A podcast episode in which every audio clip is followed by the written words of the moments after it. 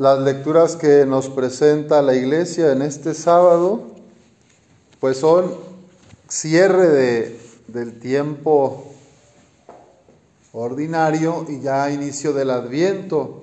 La primera del Apocalipsis de San Juan, pues habla de, de un tiempo donde se muestra un río de agua que da la vida, reluciente como el cristal, y este río brotaba del trono de Dios y del Cordero.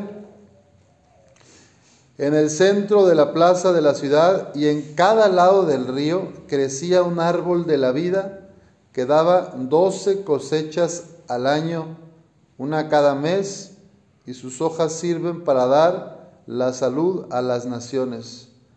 Ahí no habrá ya ninguna maldición. Este simbolismo a mí me remite a lo que celebramos cada mes, la divina providencia. Cada primer día de mes celebramos la divina providencia. Y fíjense, ¿qué es lo que le pedimos a la divina providencia a los cristianos? ¿O le agradecemos cada mes? ¿Qué? Casa, vestido, sustento.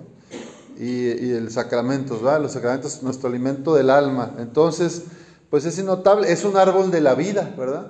El árbol de la vida es nuestra fe, es nuestro ser cristianos, creyentes, y cada mes pues damos gracias a Dios por la salud que recibimos, ¿verdad? La salud que recibimos del trono del Cordero. En la ciudad eh, estará el trono de Dios y del Cordero, y sus servidores le darán culto. Está hablando de tiempos futuros proféticos, ¿verdad? Dice, lo verán cara a cara y llevarán su nombre en la frente. En este mundo, pues no vemos a Dios cara a cara, ¿verdad? ¿Está Jesús presente? ¿Sí está presente o no?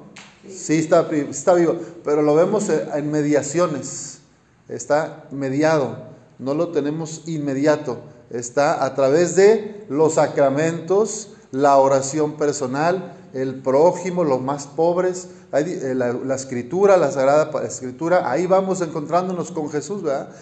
Pues en el futuro, ¿verdad? Cuando ya Dios nos llame, dice, ya no habrá necesidad de mediaciones, ¿verdad? Sus siervos le darán culto y lo verán cara a cara.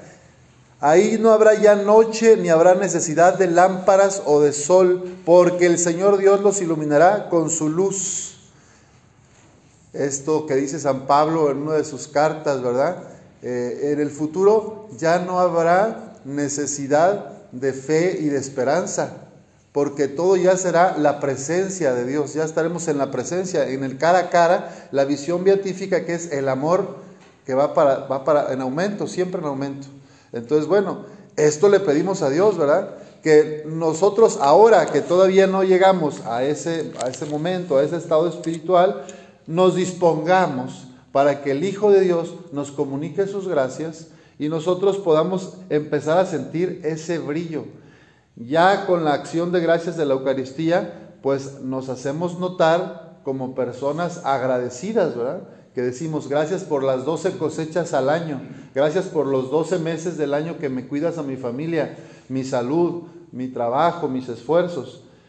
Pero seguimos en camino y en el Evangelio San Lucas nos está diciendo, manténganse alertas, ¿verdad? manténganse bien despiertos en este caminar, en este peregrinar temporal, terrenal, pues para que no los gane o no les lleve el otro por, por, un mal camino, que no nos dejemos eh, contaminar de todo aquello que lastima nuestra dignidad de hijas y de hijos de Dios.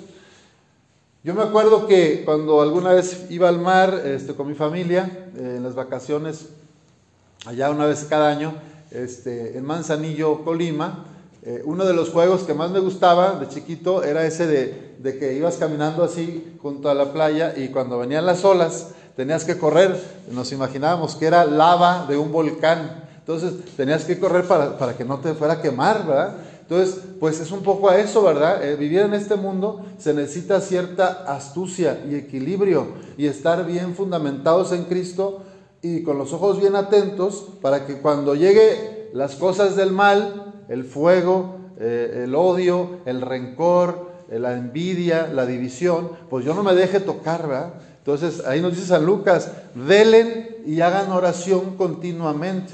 Es a través de la oración que nosotros podemos discernir los signos de los tiempos y decir, yo aquí no me meto.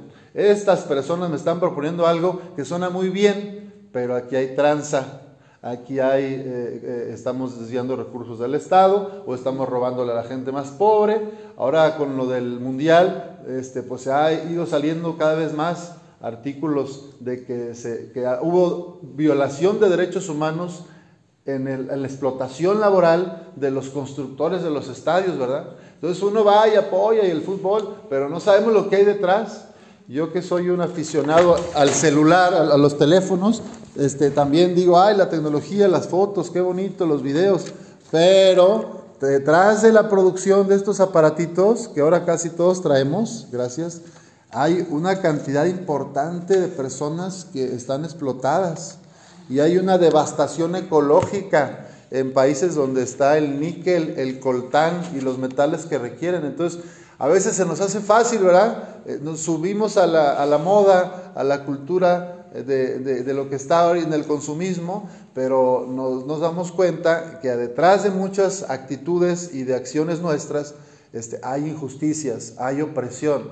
Y bueno, es un poco eso, manténganse atentos, ¿verdad? O hagan oración continuamente. Y no se trata, dice, dice San Lucas, dice, a, estén alertas para que los vicios y las preocupaciones de esta vida no entorpezcan su mente.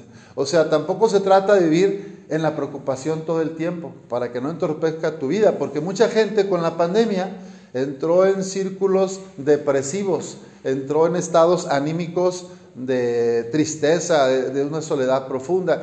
Y en vez de, ponerle buen rostro, ¿verdad? A la, a la, vida, se autoalimentan con es que no sirvo, es que nadie me quiere, es que mis hijos no me visitan, es que no valgo nada. Entonces, pues entonces no se ayudan, ¿verdad? Entonces lo que dice San Lucas es, no, ponte las pilas. Hay mucha gente peor que tú para que tú la sirvas, le ayudes y no te quedes viendo tu ombligo y, entristeciéndote, ¿verdad? O sea, hay que esperar alertas en la oración, pero dándonos a los demás, no lamentándonos, no lamiéndonos nuestras heridas. Hay que estar alertas, eh, recibiendo al amor de Dios, esperando su segunda venida, pero siempre en la entrega a los otros, ¿verdad? Porque si no, pues claro, me voy a tullir, me voy a, torcer, me va a dar una embolia, porque el que anda todo el tiempo preocupándose y alimentando esos sentimientos negativos, pues el, cuerpo un día también dice, ah, bueno, si te quieres morir, yo te ayudo. Y pues ahí te manda una embolia, una trombosis, una parálisis, yo qué sé. O sea, el cuerpo es sabio. Entonces, hay que ver qué calidad de pensamientos tenemos y hay que pedirle a Dios que nos ayude a tener unos pensamientos y sentimientos pues que vayan acordes al Evangelio. ¿Para qué? Pues para no dejarnos llevar por esta lava, por este veneno de la depresión, de la tristeza, del chisme, de la crítica, del rencor, la venganza, los vicios, que no nos dejemos llevar por lo malo, sino que más bien trabajemos y vivamos en esperanza, pidiendo pues eh, al Señor que estemos preparados, ¿verdad? Porque Jesús no, no quiere que ninguno de sus hijos se pierda. Quiere que todos vayamos al cielo con Él.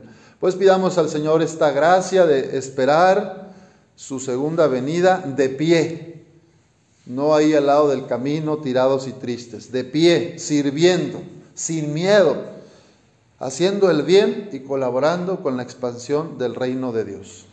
Que así sea.